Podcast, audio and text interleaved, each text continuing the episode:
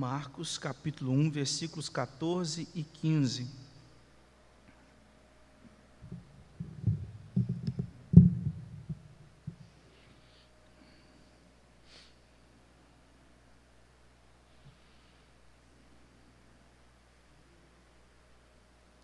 Eu farei a leitura e os irmãos estejam acompanhando. E depois que João foi entregue à prisão, veio Jesus para a Galiléia, pregando o evangelho do reino de Deus e dizendo: O tempo está cumprido e o reino de Deus está próximo. Arrependei-vos e crede no evangelho. Pai bondoso, nós lemos a tua palavra, esta porção do início do ministério do nosso Senhor e Salvador Jesus Cristo. Pedimos que o Senhor me use como instrumento nas tuas mãos, apesar de mim, apesar de quem sou, apesar das minhas limitações espirituais, intelectuais, emocionais. Peço ao Pai que o Senhor tenha misericórdia da minha vida, me use como instrumento para a glória do Senhor e que, à medida que o sermão for exposto, que o texto for exposto, que o Senhor, ó Pai, seja adorado e o teu povo edificado. Em nome de Cristo. Amém. Irmãos, nós vimos anteriormente, a última exposição nossa foi dos versículos 9 a 13, onde nós vimos ali a, que Jesus Cristo ele recebe a unção para o início do seu ministério. Né? Ele recebeu aquela unção do Espírito Santo para dar início ao seu ministério e naquela ocasião nós temos o próprio Pai dizendo: Tu és meu filho amado, em quem eu tenho prazer, em quem eu tenho deleite, em quem eu me comprazo. Nós vimos então essa autenticação do ministério de Cristo Jesus. Nós vimos também que em Jesus Cristo nós temos um novo êxodo, é uma nova saída, por isso que o ministério de Cristo, ele teve início no deserto, marcando este novo êxodo, este novo momento de retirada do povo de uma escravidão. Antes, no cativeiro egípcio, tinha a ver com aquela escravidão por parte dos egípcios. Mas aquela escravidão egípcia, ela apontava para uma escravidão superior, que é uma escravidão relacionada à escravidão do pecado, o cativeiro do pecado. E nós vimos também que os dois filhos que Deus teve antes, eles fracassaram. Ou seja, o primeiro filho é Adão. Adão, feito por Deus, a imagem e semelhança, assim como nós, filho dele, mas que fracassou. E o segundo filho de Deus que fracassou é Israel. Nós vimos também que o Antigo Testamento trata Israel como filho de Deus. Os reis não são chamados assim, os profetas não são chamados assim, mas Israel, a nação de Israel, é chamada de filho de Deus.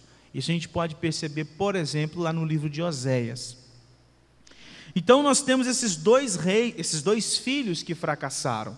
Adão no Éden, Israel, depois do seu chamado, fracassou em toda a sua jornada até que Deus enviou o filho dele, que sempre esteve ao seu lado, o Deus Filho, que toma forma humana, se faz carne, porque Deus amou o mundo de tal maneira, então entrega o seu filho, e este filho é o filho que dá certo, é o filho vitorioso, é o filho fiel.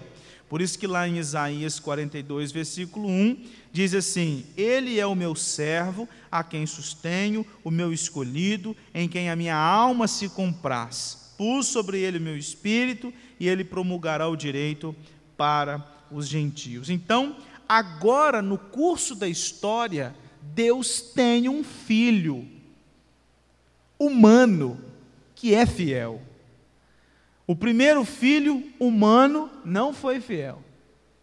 A nação de Israel composta por homens, também não foi fiel. Mas agora ele tem o Deus Filho encarnado, que sempre esteve ao seu lado e que é fiel, e que sempre buscou fazer a vontade do Pai. Agora nós lemos os versículos 14 e 15, e é interessante porque, como eu já disse para os irmãos, os evangelistas eles não estão preocupados com cronologia. Então, o que aconteceu no versículo 13 não acontece automaticamente no mesmo momento, na mesma ocasião, no versículo 14. Nós temos aqui, segundo os estudiosos, um espaço de aproximadamente um ano, desde a tentação de Jesus no deserto até o que acontece no versículo 14 e versículo 15. Então a coisa não acontece uma atrás da outra, assim como numa biografia, né? como se o autor tivesse preocupado com essa questão ah, cronológica.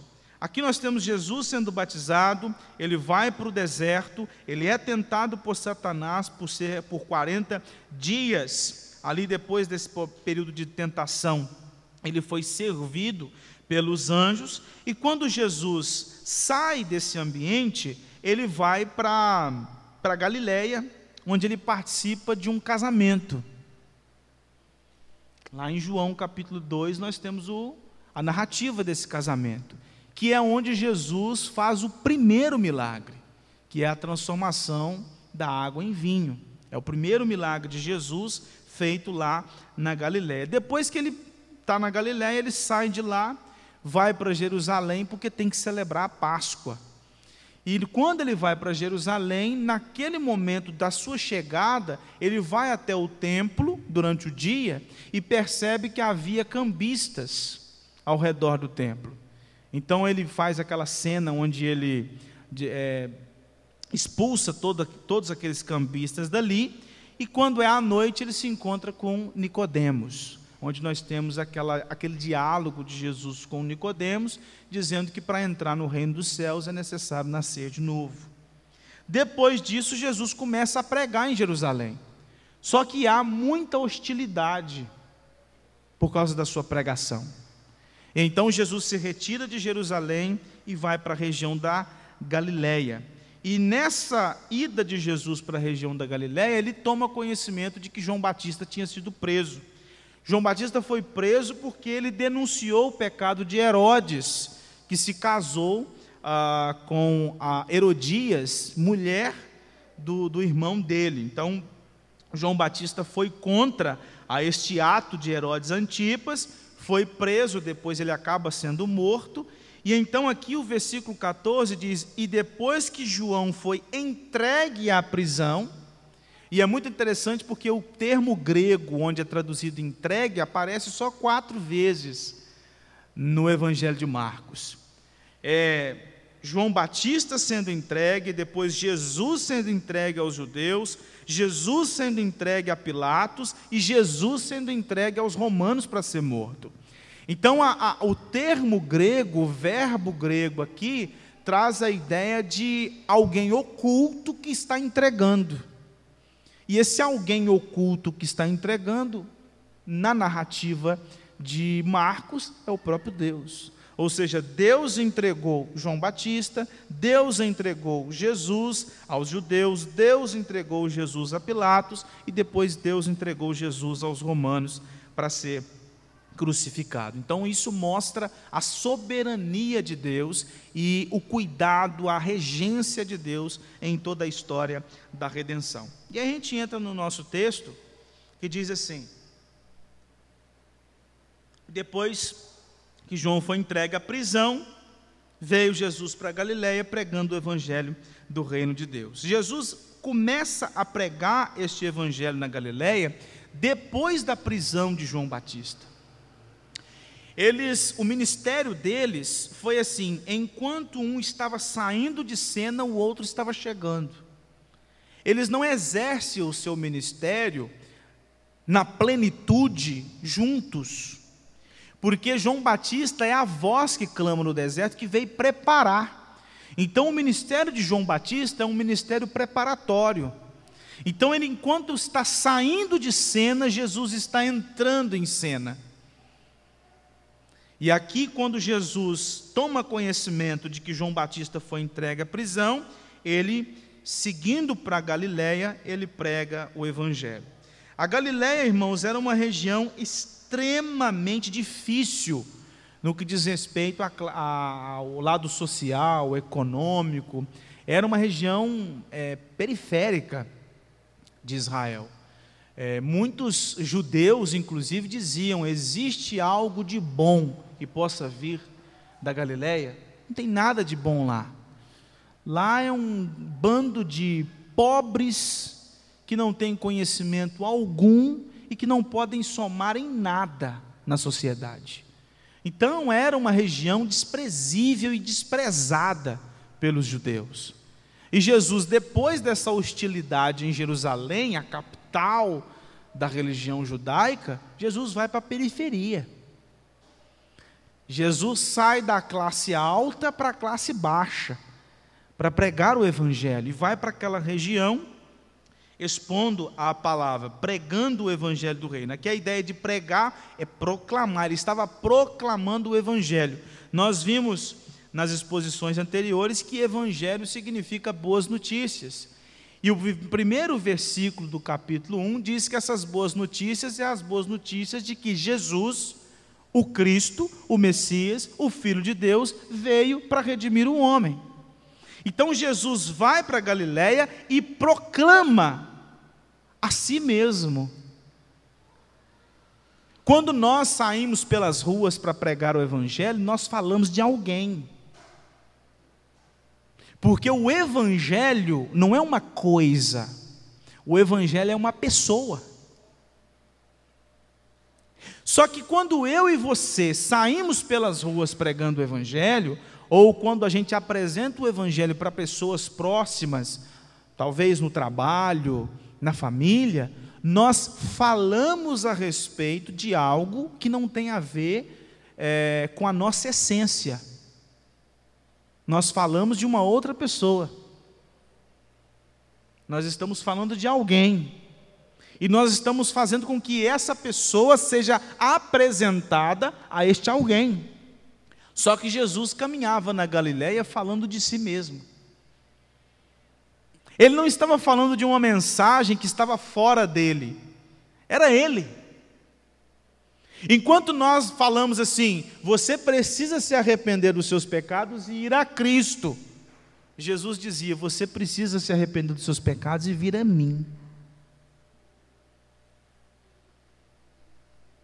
Ele era a mensagem ambulante, o evangelho ambulante pelas ruas da Galiléia pregando o evangelho do reino de Deus. No Antigo Testamento fala dessa vinda do reino de Deus, essa visita de Deus a este mundo caído. O povo inclusive ansiava pelo dia em que o governo de Deus ele se manifestaria aqui na terra através desse Messias, desse ungido e aqui nós temos essa chegada, esse cumprimento profético desse reino que foi declarado pelos profetas e que agora chegou.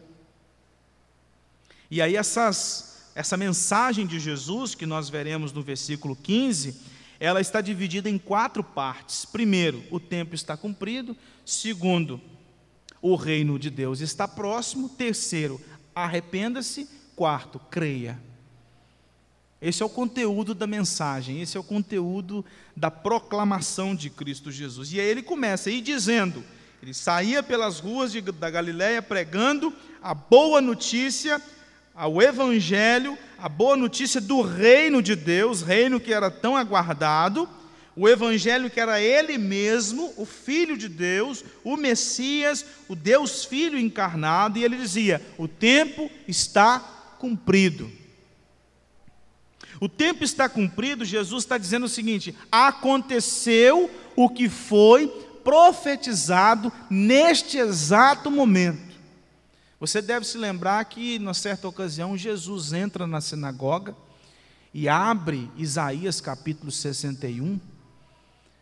E depois que ele lê aquele texto, ele fecha o rolo e diz assim: Hoje se cumpriu o que Isaías disse. E aqui, quando Jesus andava pelas ruas da Galileia, ele estava dizendo assim: chegou a hora. Tudo que foi dito em todos os anos, em todos os séculos, pelos diversos profetas que Deus levantou na história, está acontecendo agora. O tempo está cumprido. No grego, a palavra, gre é, a palavra grega para tempo são duas. Você tem Cronos e Kairos. Cronos tem a ver com cronologia, relógio, hora, né? E não é que Deus marcou o, o horário específico. Por isso que Marcos utiliza a palavra kairos, que é uma oportunidade no tempo. É o tempo exatamente específico, medido, muito bem calculado. Então Jesus está dizendo o seguinte: a oportunidade, a medida exata, a ocasião correta, o tempo declarado por Deus, o tempo registrado por Deus, que não tem a ver aqui com cronologia, mas a oportunidade acertada chegou. Esse acontecimento histórico de profunda significância chegou ao seu cumprimento profético. Se eu não me engano, na primeira exposição que nós fizemos do Evangelho de Marcos, eu disse que se você crê ou não crê em Jesus, se os homens creem ou não creem em Jesus, a história é marcada por antes de Cristo e depois de Cristo. Eu estava recentemente assistindo um documentário sobre é, algumas ruínas que eles encontram pelo mundo afora aí, esses documentários que eles fazem de lugares que ficam tentando descobrir quem é que fez aquelas coisas. E aí, os caras sempre falando, antes de Cristo, não sei o que, antes de Cristo, não sei mais o que, antes de Cristo, e boa parte daqueles homens ali não acreditam em Jesus. Só que eles sabem que este evento, ele marcou a história de uma forma que a história já não é mais é, dividida entre a gente até divide isso quando estuda história, né? Antiguidade, Idade Média, não sei mais o que, Barroco, período clássico. Não, não existe mais essas coisas. Na linguagem científica é antes de Cristo, depois de Cristo. Né? Então veja que esse evento, esse acontecimento, ele foi profundamente marcante na história. E aí Jesus diz: o tempo está cumprido, o reino de Deus está próximo. Aqui a ideia de próximo não é que Jesus estava dizendo assim: olha, o tempo está cumprido, o tempo chegou, a hora é agora. Acalmem-se, porque olha, está vindo o reino de Deus. Não.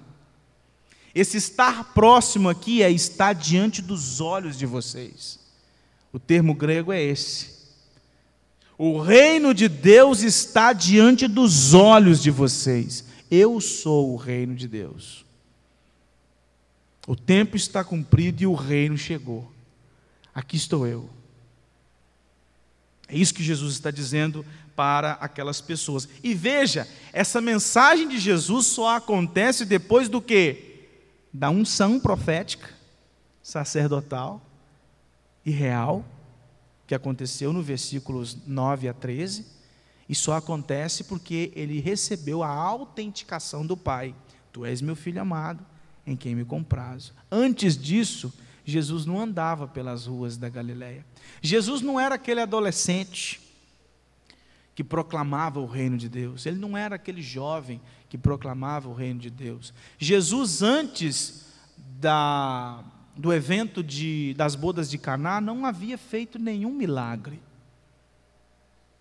E não é que lá ele era menos Deus, é porque lá ele ainda não tinha sido ah, marcado, ungido para iniciar o seu ministério. E ele só começa a fazer o que faz depois dessa autenticação. Então ele começa pelas ruas de Jerusalém e depois pelas ruas da Galiléia, dizendo que ele é o reino de Deus. Por isso que nós vemos muita hostilidade. Você sabe muito bem que quando Jesus dizia que ele era o Messias, alguns judeus falavam assim: quem é esse rapaz? Esse cara não é o filho de Maria, de José? Nós não convivemos com esse povo, nós não vimos esse menino crescer. Nós não vimos esse menino crescer. Quem é esse menino para dizer que ele é o Messias? Eu já tive peças da minha casa que foram feitas pelo pai dele. E eu fui lá, um menino catarrento junto com o pai lá, ajudando o pai a, a arrumar aquelas a, cuidar daquelas tábuas, daquelas coisas lá da carpintaria. Esse menino cresce e agora inventa de falar que ele é o Messias. Qual que é a visão dos judeus? Esse menino endoidou. Esse menino é uma espécie de Henri Cristo.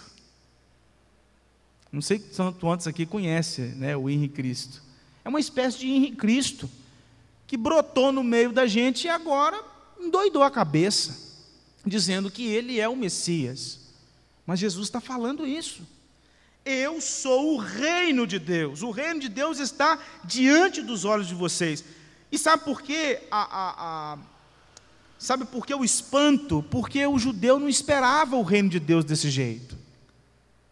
Se Jesus fizesse as coisas do jeito que os judeus esperavam, talvez muitos judeus é, se ajuntariam a ele. Porque eles esperavam um governante real, um homem de autoridade, que tinha um exército nas suas mãos, que sairia pelas ruas de Jerusalém com muita pompa, peitaria o império romano, mas Jesus vai para Galiléia, uma região desprevisível, e começa a falar que ele é o reino de Deus. O reino de Deus está diante dos olhos de vocês. A gente sabe muito bem, quando a gente estuda a teologia como um todo, que o reino de Deus ele é dividido em duas partes, porque a gente fala que o reino já e ainda não. O reino de Deus já chegou, mas o reino de Deus ainda não chegou, porque nós já vivemos neste reino de Deus, mas viveremos neste reino pleno em novos céus e nova terra. Mas de fato o reino já chegou. Por isso que nós, reformados, ou pelo menos a maioria dos reformados, são amilenistas. Nós já vivemos esse tempo de reino, onde Cristo inicia na sua vinda a este mundo pregando o seu evangelho. Lá em 1 Coríntios capítulo 4, versículo 20, Paulo diz assim: ó, o reino de Deus consiste não em palavra, mas em poder. Paulo também aos Romanos, no capítulo 14, versículo 17, diz: O reino de Deus não é comida nem bebida, mas justiça e paz e alegria no Espírito Santo. E tudo isso está em Cristo Jesus. Aquele que está em Cristo tem poder, aquele que está em Cristo tem justiça, paz e alegria no Espírito. É justificado e possui o fruto do Espírito em seu coração. Então aqui é o governo de Cristo sobre o coração dos homens. Por isso que ele está dizendo: o reino chegou. O reino chegou para governar corações. É claro que se nós estudarmos reino, nós entraremos no caso de Cristo ser o rei cósmico, aquele que está acima de todas as coisas, aquele que governa o mundo cada parte desse vasto universo. Mas tratando aqui do texto de Marcos, Jesus está dizendo: o reino de Deus está diante dos olhos de vocês para transformar corações e reinar em corações. Por isso que Paulo diz: não é comida nem bebida, mas justiça, paz e alegria no espírito.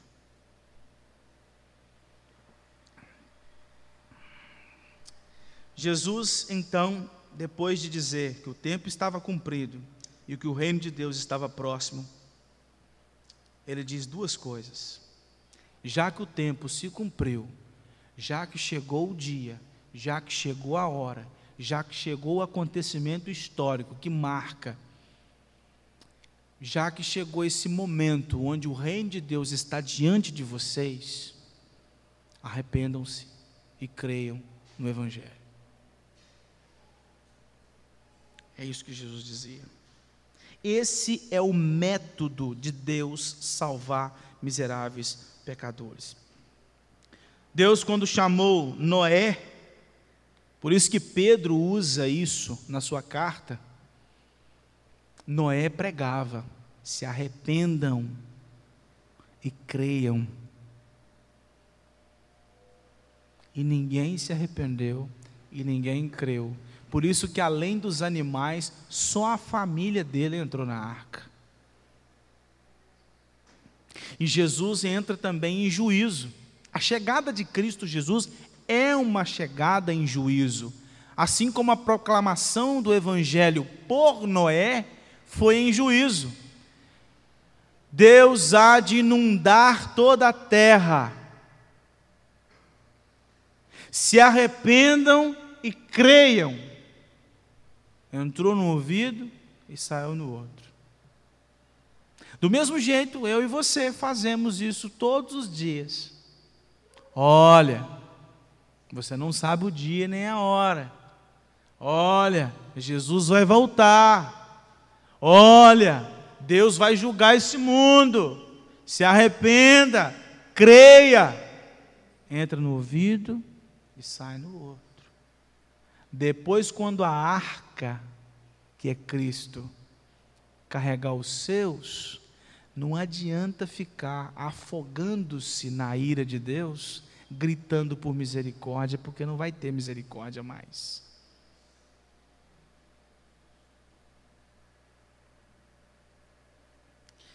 Lá em Malaquias capítulo 3, versículos 1 a 5,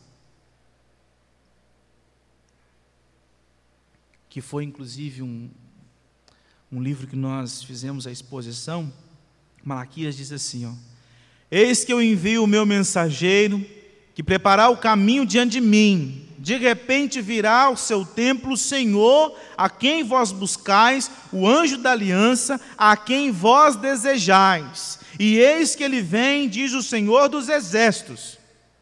Cumprimento profético. A voz que prepara o caminho veio. E o mensageiro da aliança veio e ele está na Galiléia dizendo: arrependei-vos e crede no Evangelho. Mas olha o que que Malaquias diz: Mas quem poderá suportar o dia da sua vinda? Malaquias não está falando aqui do dia final ainda não. Está falando desse momento aqui agora, que nós acabamos de ler. Quem suportará o dia da sua vinda? E quem poderá subsistir quando ele aparecer? Porque ele é como o fogo do ourives e como a potassa dos lavandeiros. Assentar-se-á como derretedor e purificador de prata. Purificará os filhos de Levi e os refinará como ouro e como prata. Eles trarão ao Senhor justas ofertas. Então a oferta de Judá e de Jerusalém será agradável ao Senhor, como nos dias antigos e como nos primeiros anos anos. Chegar-me-ei a vós outros para juízo. Serei testemunha veloz contra os feiticeiros, e contra os adultos, e contra os que juram falsamente, e contra os que defraudam o salário do jornaleiro, e oprimem a viúva e o órfão, e torcem o direito do estrangeiro, e não me temem, diz o Senhor dos Exércitos. Esse dia chegou. Por isso que Jesus está dizendo: o tempo está cumprido. E o reino de Deus está diante dos olhos de vocês. Arrependa-se e creia no Evangelho. Não existiu até agora um dia de maior juízo na história de Israel do que a vinda de Cristo Jesus. Se você acha que os babilônios fizeram muita coisa, Estude a história de Jesus. Se você acha que os persas fizeram muito, estude a vinda de Jesus. É o maior ato de juízo da parte de Deus. Por isso que Jesus chega dizendo: ou vocês se arrependem e creem no Evangelho, ou o bicho vai pegar.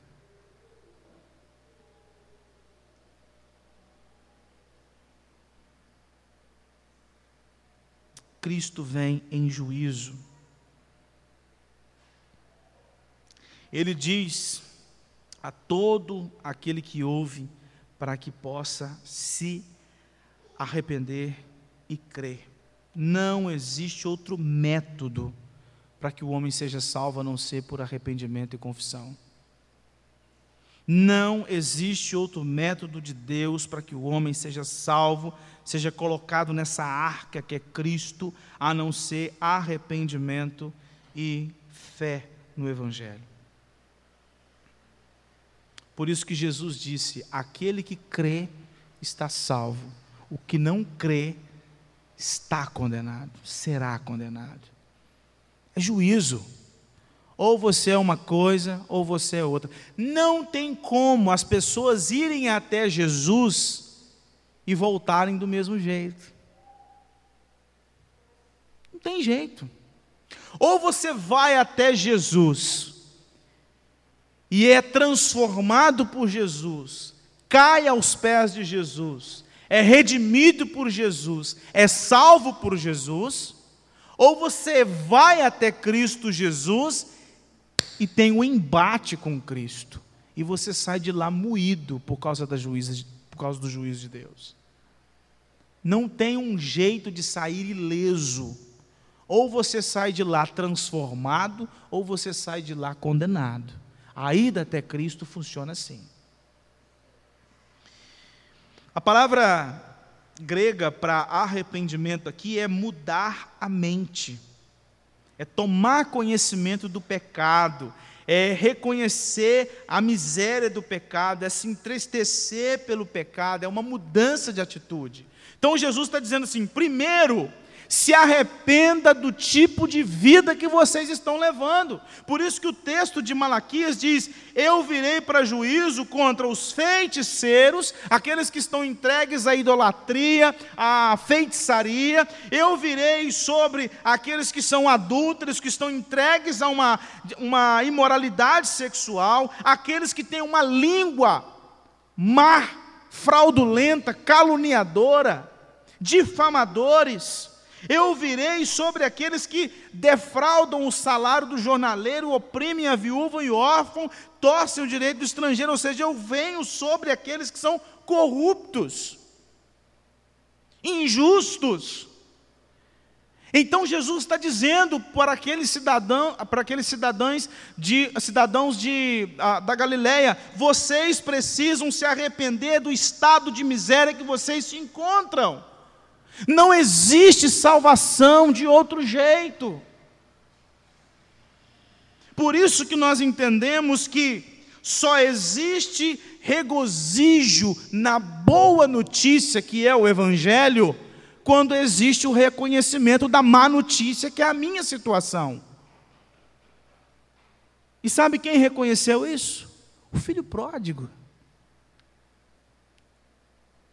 O filho pródigo fez tudo o que queria fazer, mas um dia ele reconheceu. E ele voltou para casa. Um dia Deus chamou Jonas e mandou Jonas pregar numa cidade. E 120 mil se voltaram para Cristo. Depois de Cristo, Pedro pregou aquele evangelho no Pentecostes, onde mais de 3 mil se converteram.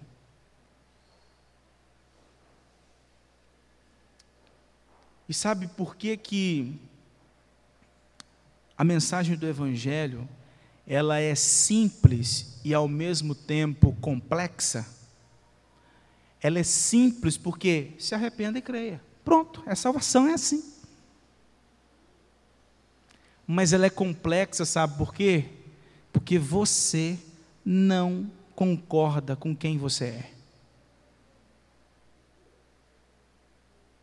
Você não gosta que as pessoas digam para você quem você de fato é. Porque os judeus sabiam o que era arrependimento.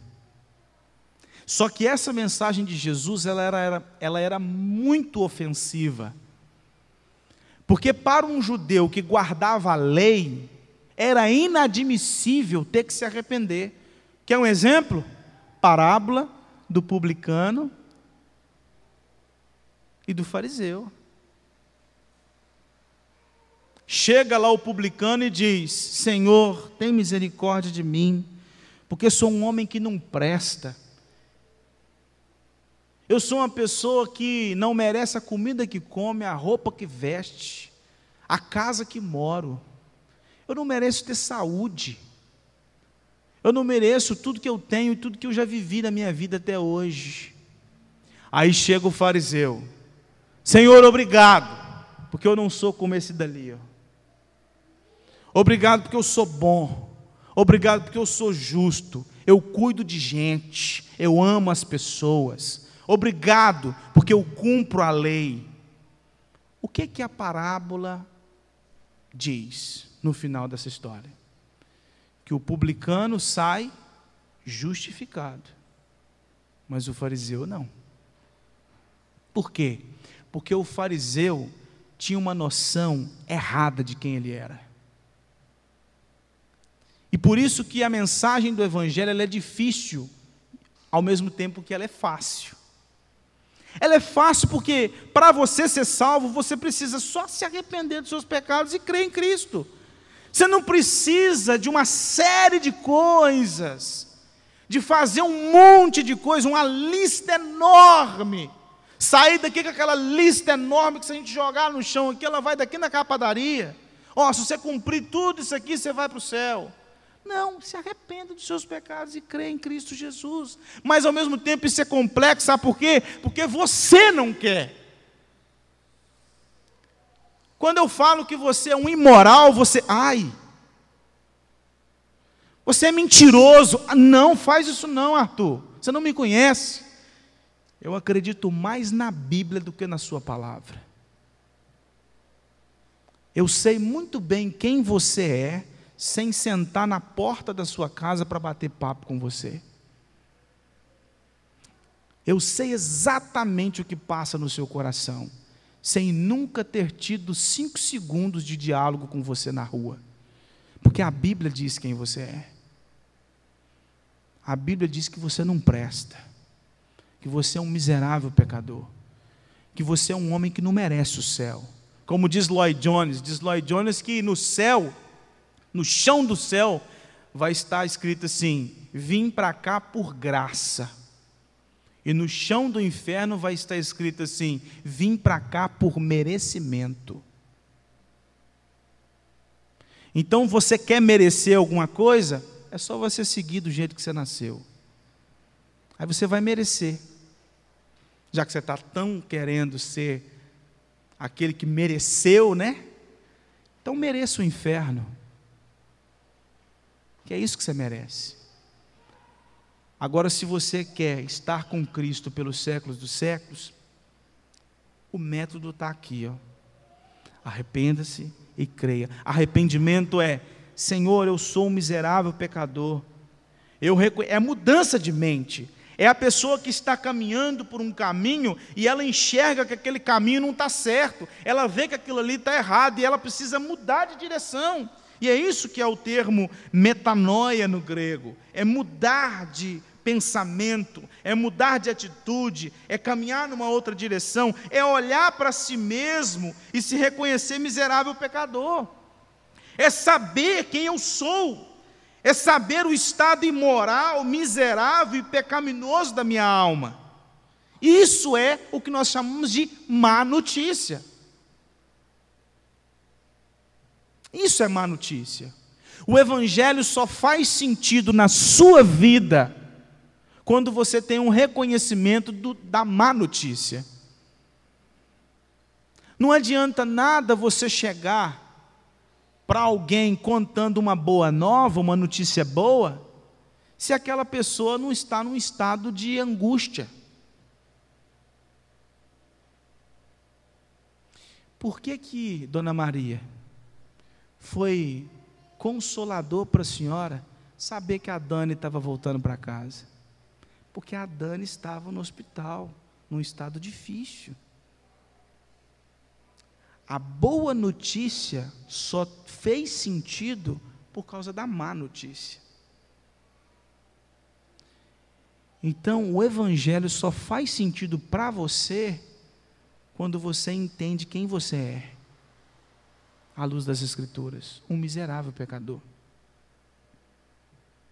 Só que tem muita gente como os judeus, os fariseus. Os fariseus são aqueles assim que estão afogando em alto mar, e aí o salva-vida chega para buscar, e ele diz assim: Não pode deixar que eu me resolvo. Tem muita gente assim, que acha que vai se resolver sem Cristo que vai se resolver sem Cristo. Quando os verdadeiros salvos não são aqueles que lutam contra a maré. Os verdadeiros salvos são aqueles que dizem assim: olha, eu não posso, eu não sou capaz, se me deixar aqui eu vou morrer, então vem e me busca. E isso fere o orgulho, mexe com o ego. Declaração de falência, de incapacidade, fere o ego da gente. Por isso que a mensagem do evangelho, ela é fácil, ao mesmo tempo que é difícil. Ela é simples, mas também ela é complexa. Só que aí Jesus não diz que era para apenas se arrepender. Não adianta só se arrepender, não adianta só entender quem é, não adianta, não adianta apenas reconhecer o estado de miséria, é necessário buscar aquilo que resolve. Não adianta nada alguém em alto mar dizer assim: eu não posso, eu não sou capaz, eu nunca vou sair daqui. Ele reconheceu. Mas se ele não disser, eu acredito em vocês que virão me salvar. É isso que acontece. Jesus está dizendo: vocês precisam reconhecer que a vida de vocês está em apuros, que vocês estão reservados para o juízo final, que vocês estão debaixo da ira de Deus, que vocês não têm condições de se resolverem, de se salvar, de entrar no céu pelas próprias forças. Mas vocês, ao mesmo tempo que reconhecem isso, o estado de miséria de suas almas, vocês precisam olhar para o Evangelho, o Filho de Deus que veio redimir. Deposita a sua fé nele e descansa nele. É isso que Jesus está dizendo. Arrependam-se e creiam em mim, creiam no que eu vim fazer. Eu vim viver a vida que vocês não são capazes de viver. Eu vim morrer na cruz do Calvário para pagar por todos os pecados que vocês cometeram. Eu ressuscitarei ao terceiro dia para que vocês sejam justificados. E eu irei ao Pai novamente e me assentarei com o Pai e vocês irão comigo. Então confia no que eu vou fazer. Arrependam-se e creiam no que eu vim para fazer. Crer, irmãos, não é só acreditar na existência de algo, porque se crer fosse somente acreditar na existência de, de algo, nós estaremos de mãos dadas com os demônios no céu. Porque Tiago, capítulo 2, versículo 19, não diz que os demônios creem e tremem na presença de Cristo? Então não basta você acreditar em Jesus, não basta você acreditar em Deus, se você não descansa em Cristo Jesus. Não adianta nada você olhar, eu acredito em Jesus, eu acredito que Ele veio, eu acredito que Ele morreu na cruz, mas eu preciso fazer por onde? Eu preciso somar a obra de Cristo. Então você não está descansando em Cristo. Você acredita em Jesus, mas você ainda está fazendo por onde para alcançar a sua salvação. Você não descansou nele. Então a sua fé é a fé dos demônios. É a fé dos demônios que só acredita na existência, mas não descansa na obra de Cristo. Os demônios não descansam na obra de Cristo, pelo contrário, eles são contra a obra de Cristo. Eles são inimigos reais. Eles são inimigos do reino de Deus. Eles são inimigos declarados. Então, se você é daquele, é daqueles que só acredita na existência, isso não muda nada. Crer em Cristo Jesus para a salvação é eu sei e eu descanso que Jesus Cristo viveu para me justificar morreu para pagar pelos meus pecados, ressuscitou me garantindo vida eterna, foi assunto aos céus e eu estou com ele. Você é salvo por esta declaração. E se alguém chegar para você e disser assim, isso é muito orgulho da sua parte, como eu já ouvi uma vez, num trabalho, uma moça que chegou para mim e falou assim: vocês crentes são orgulhosos. Eu disse assim: por quê? Porque vocês dizem que são salvos. Aí eu falei assim, mas é porque nós entendemos que a gente não pode. E a gente deposita a nossa fé naquele que pode. E porque a gente deposita a fé naquele que pode, a gente é salvo. Não é orgulho da minha parte dizer que eu sou salvo, pelo contrário. É humilhante. É uma declaração de que eu não posso.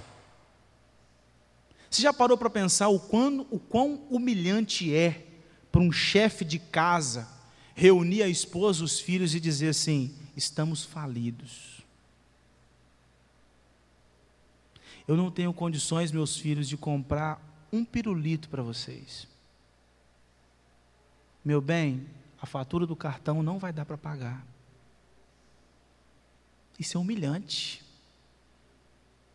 Por isso que muitos pais de família, infelizmente, pulam da terceira ponte.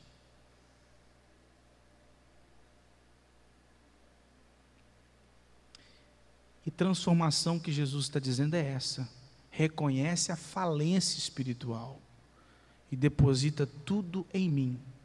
Tudo. Crê completamente no que eu fiz, do início ao fim. Não tem um lugar para você. Não existe um único lugar para você. Então, irmãos, o evangelista Marcos nos apresenta isso, de que esse Cristo, esse Messias prometido, ele veio, ele veio com essa mensagem de esperança, o tempo se cumpriu, o reino de Deus estava diante das pessoas. Cristo, no seu, na sua proclamação disse: "Vocês precisam se arrepender e depositar a fé completamente no evangelho, que sou eu" e assim vocês serão salvos. Mas a gente sabe muito bem, irmãos, que nossa caminhada cristã deve revelar essa salvação. Por isso que lá em Atos capítulo 11, versículo 26, os cristãos eram chamados, foram assim chamados, né, pela primeira vez em Atos capítulo 11, versículo 26, e o termo grego significa pequenos cristos.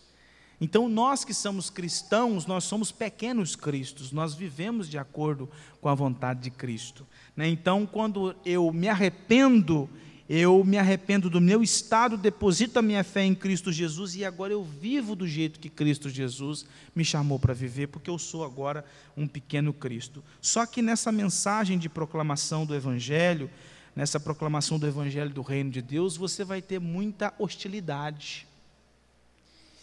E preparando esse sermão, eu estava vendo ah, trechos da coroação ontem do rei Charles III e rei do Reino Unido.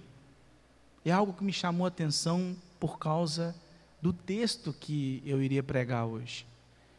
Tinha um grupo de jovens manifestantes durante a, o evento que tinha que eles usavam uns cartazes que estava escrito assim: Not my king, não é meu rei.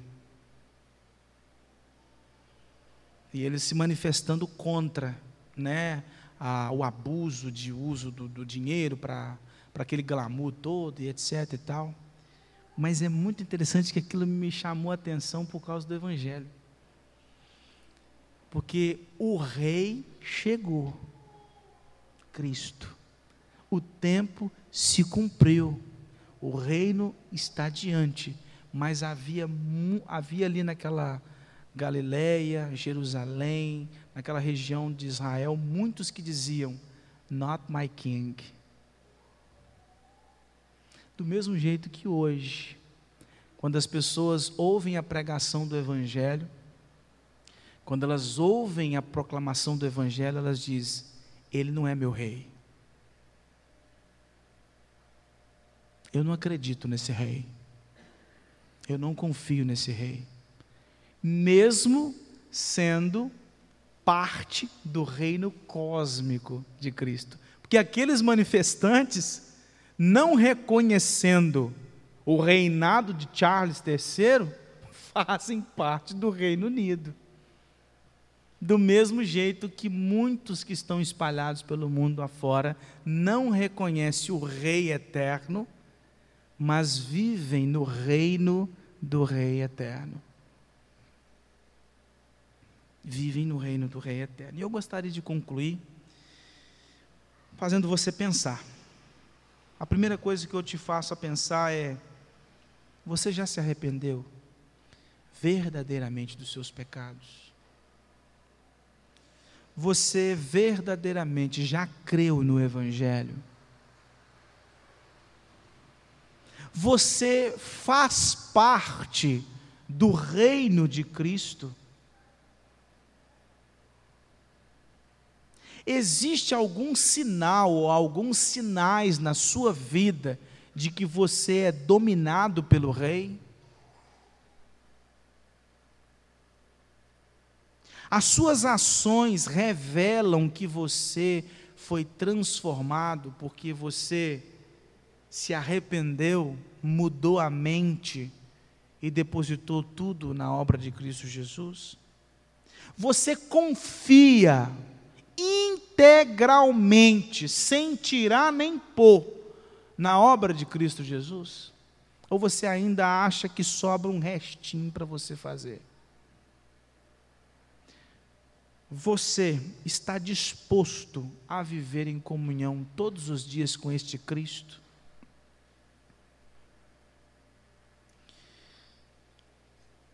Infelizmente, irmãos, muitos que fazem parte da igreja visível não congregam na igreja invisível.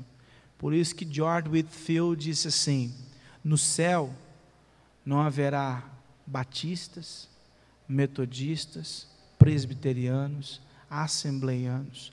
No céu estarão lá no céu somente aqueles que se arrependeram verdadeiramente dos seus pecados e creram em Cristo Jesus. Então, se você não se arrependeu e creu de fato, a hora é agora. A hora é agora. Porque, do mesmo jeito que Cristo veio em juízo sobre a nação de Israel, ele virá em juízo sobre toda a terra. E de que lado você vai estar? Dos que foram absolvidos ou dos que foram condenados? dos que estarão com Cristo pelos séculos dos séculos, ou dos que queimarão no lago de fogo de enxofre, a saber, a segunda morte. Você estará entre aqueles que receberão a coroa da justiça, ou você será consumido pelo cálice da ira de Deus. Só tem um lugar para se estar. E eu espero que você, que ainda não tem certeza, do estado espiritual da sua alma, que você tome uma decisão hoje. Porque a vida, ela é como um sopro, como disse Tiago no capítulo 4. Se Deus quiser, faremos isso ou aquilo, porque a vida é como um sopro. ninguém garante a sua continuidade de vida no próximo segundo no próximo segundo. Então, que você tome uma decisão o quanto antes, porque a morte pode bater a porta da sua vida hoje. E se você não estiver entre aqueles que se arrependeram e creram em Cristo Jesus, o inferno é logo ali. Mas se você se arrependeu e creu verdadeiramente no Filho de Deus, é vida eterna é gozo eterno, é glória eterna em Cristo Jesus. Vamos cantar o hino de número 198.